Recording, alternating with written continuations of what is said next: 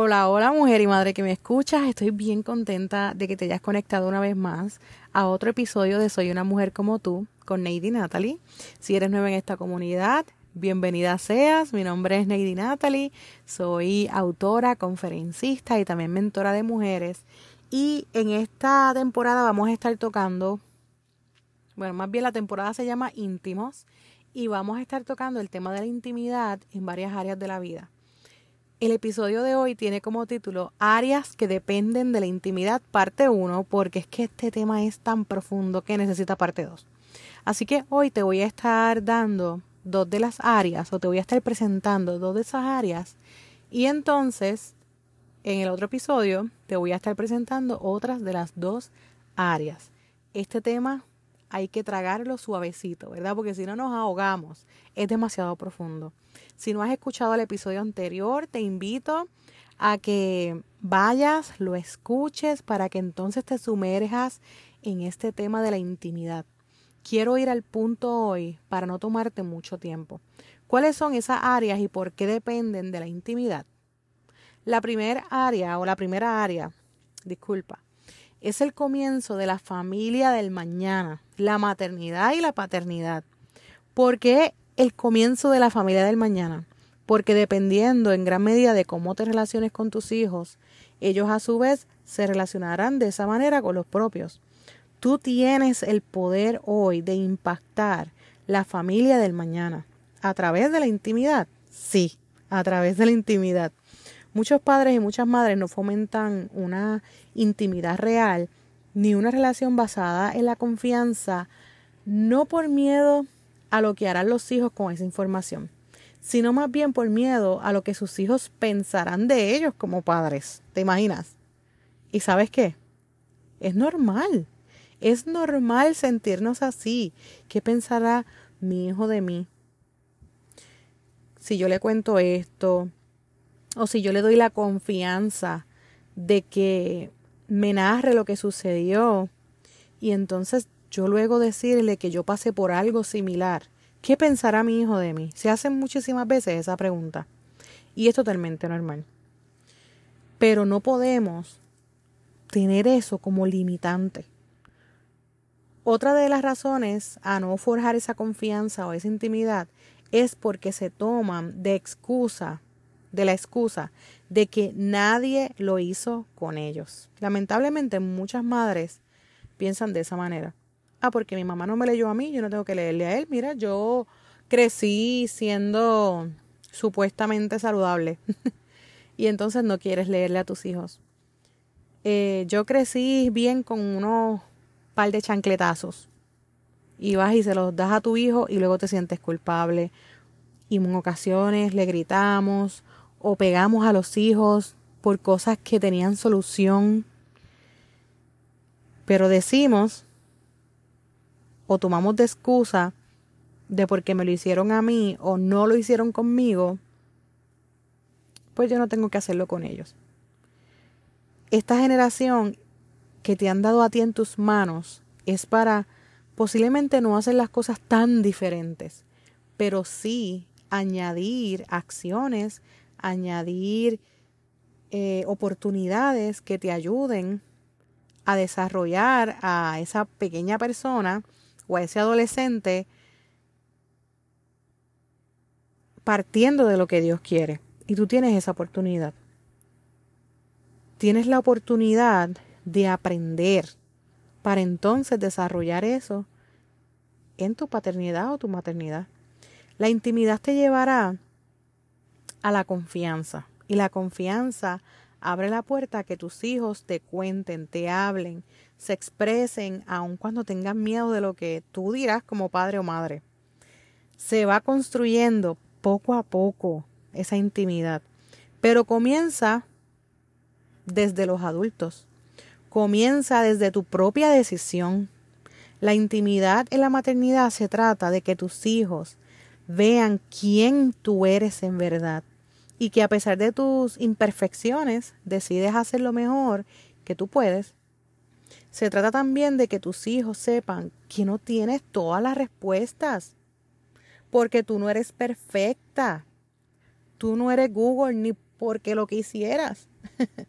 Pero sabrá que entonces habrá una oportunidad de juntos contestar o buscar información que conteste la duda que tienen, la necesidad que tienen.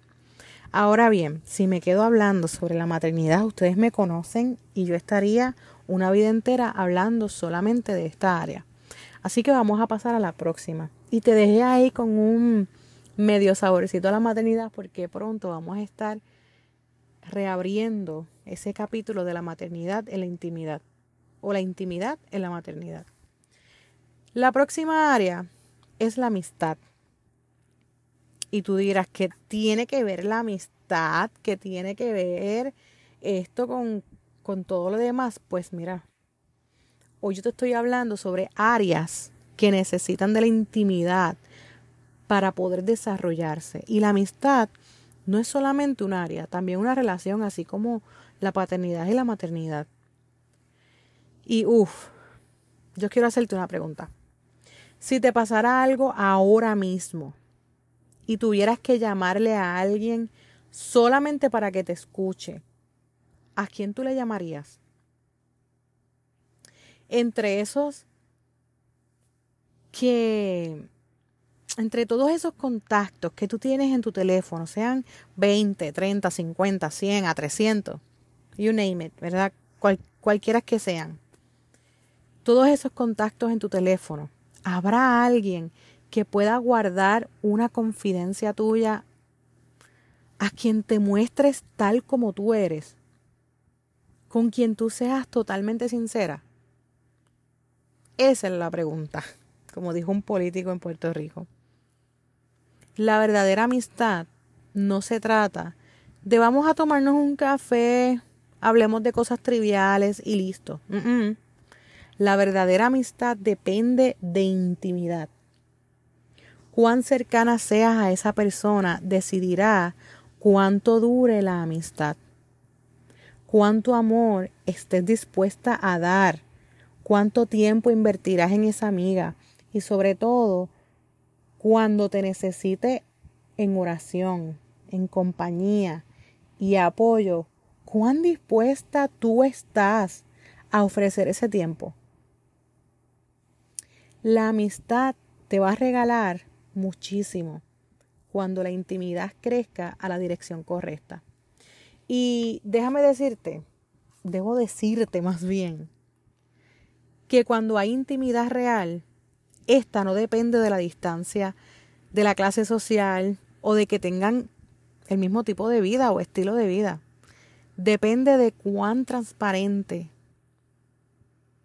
te des la oportunidad de ser de cuán transparente te des la oportunidad de ser. Mostrarte vulnerable o enseñar tu vulnerabilidad. Mostrar que la otra persona te importa y estar ahí no solo por lo que tú puedas recibir material, espiritual o emocionalmente, sino también de lo que tú deseas entregar. Depende también de eso.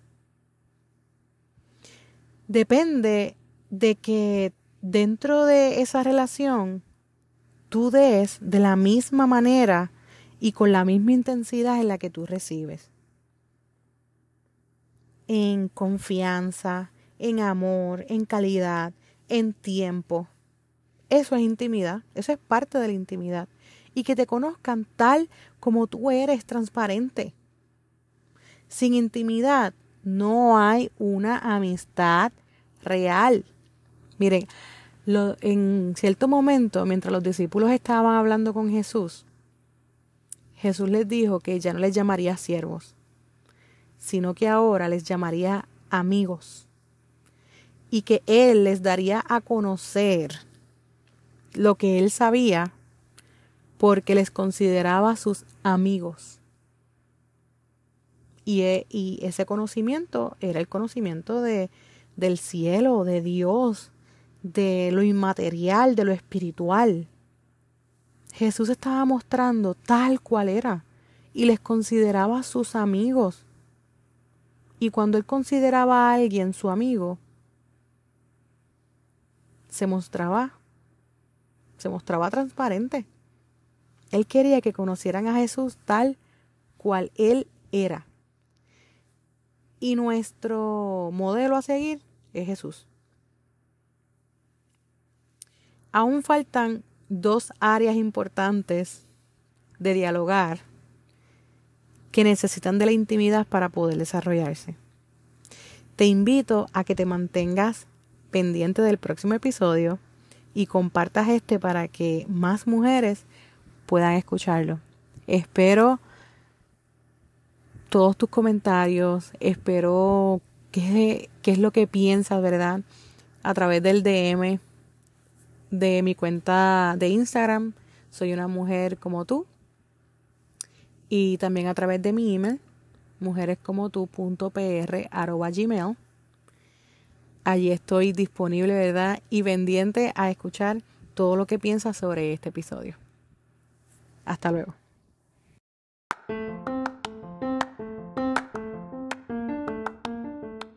Hey, recuerda que las inscripciones para el segundo grupo de mentoría grupal ahora son hasta el 20 de enero.